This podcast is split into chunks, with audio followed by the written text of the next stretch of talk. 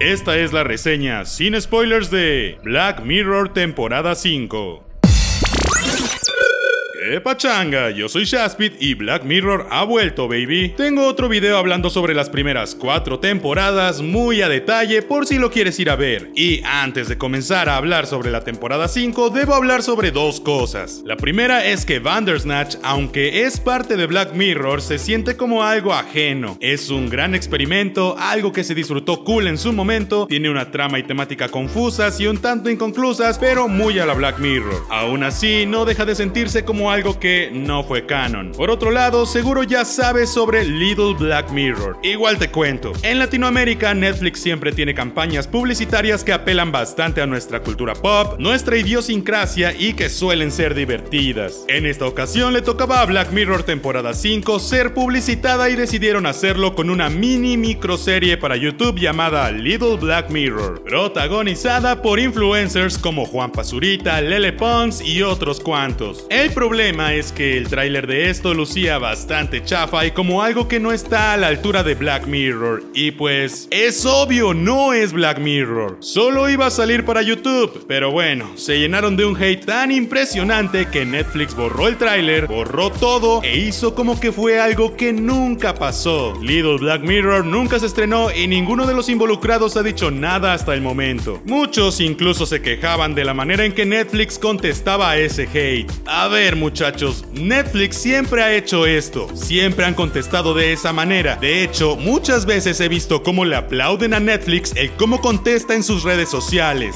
Sus community managers son bastante relajados y millennials y por eso es que estaba cool. Y por el lado del contenido, por Dios, nos entregaron a Chilindri 9 y a Jaime Maussan para Stranger Things, a Paquita la del barrio para Narcos y hasta a la maldita lisiada para Orange is the New Black. Todo eso siempre nos divertido. Y ahora se quejan porque Juan Pazurita que salió en la serie de Luis Miguel iba a salir en un corto para YouTube de Black Mirror. Yo la verdad nunca lo tomé en serio. De hecho, supuse que estos cortos se apoyarían más en la comedia que en otra cosa porque ellos no son actores y es obvio que no iban a entregarnos una versión más chafa de una serie que estaba por estrenarse. La verdad, no entiendo el hate. Creo que la razón de todo esto fue que nos entregaron un tráiler y no solo solo lanzaron los cortos como siempre hacen. Esto dio pie a que la gente se hiciera ideas de algo que aún no ocurría y pues pasara lo que pasó.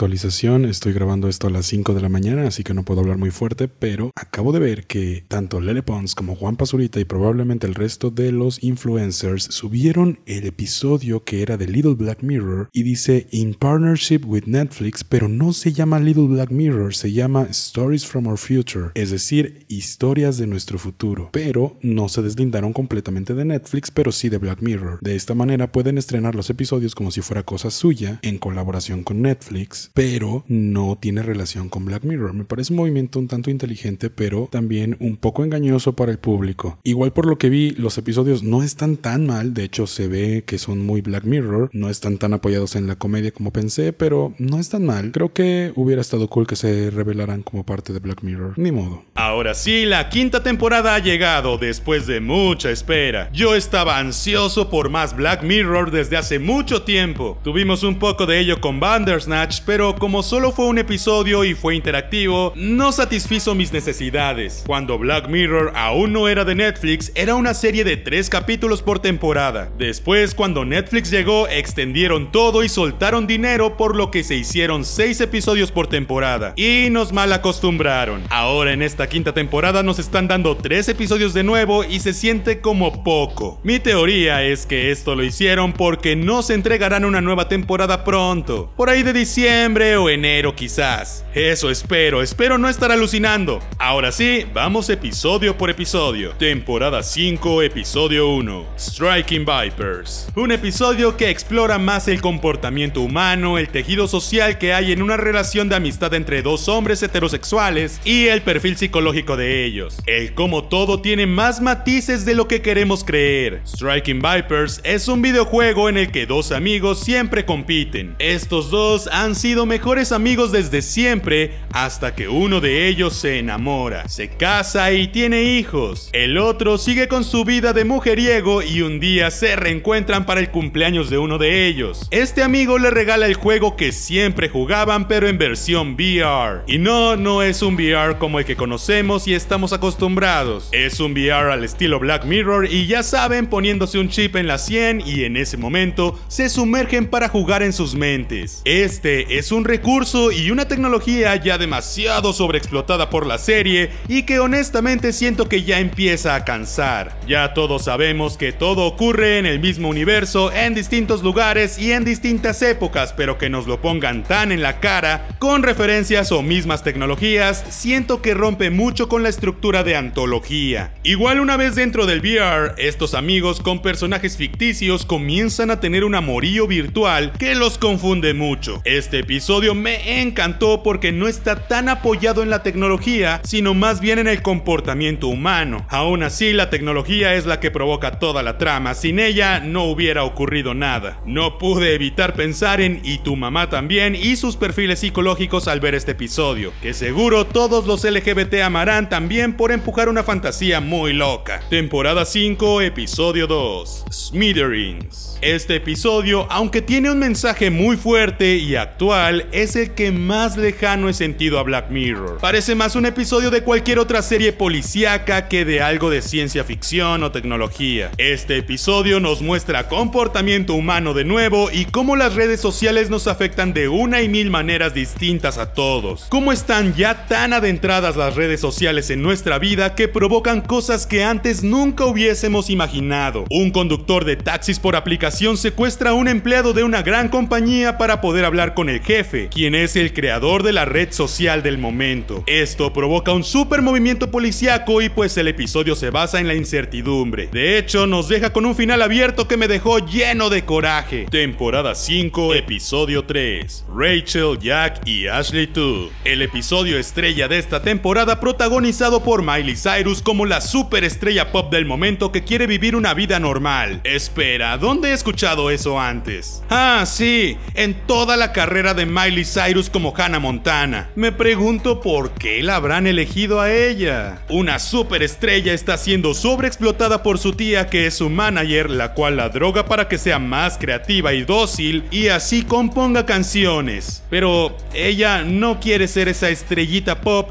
e intenta escapar, pero por contrato debe hacer lo que diga su tía. Una cosa lleva a la otra y ella acaba en coma, pero sus muñecas, Ashley 2, son todo un éxito. Estas muñecas tienen su personalidad copiada en ellas, ya que sacaron su mente de la Ashley real con la tecnología vista en San Junípero, que de hecho es referenciado en algún momento del episodio. Una de las muñecas le pertenece a otra de nuestras protagonistas, la cual se desbloquea y acaban en una aventura loquísima. No pude evitar pensar en el caso de la pobre de Britney Spears y su Free Britney con este episodio. Si no sabes de qué hablo, googlea Free Britney y entérate de que ella está atrapada en un contrato sin poder hacer nada sin permiso. Este episodio es yo creo mi favorito de la temporada y Miley lo hizo bastante bien. La verdad extrañaba verla actuar. Estos tres episodios, aunque no es así, parecen dirigidos por la misma persona, tienen como el mismo corte y hasta la misma edición. Y bueno, esta temporada se me hizo bastante corta y sin mucha fuerza, la verdad. Siento que me faltó un episodio que me volara la cabeza y me dejara pensando por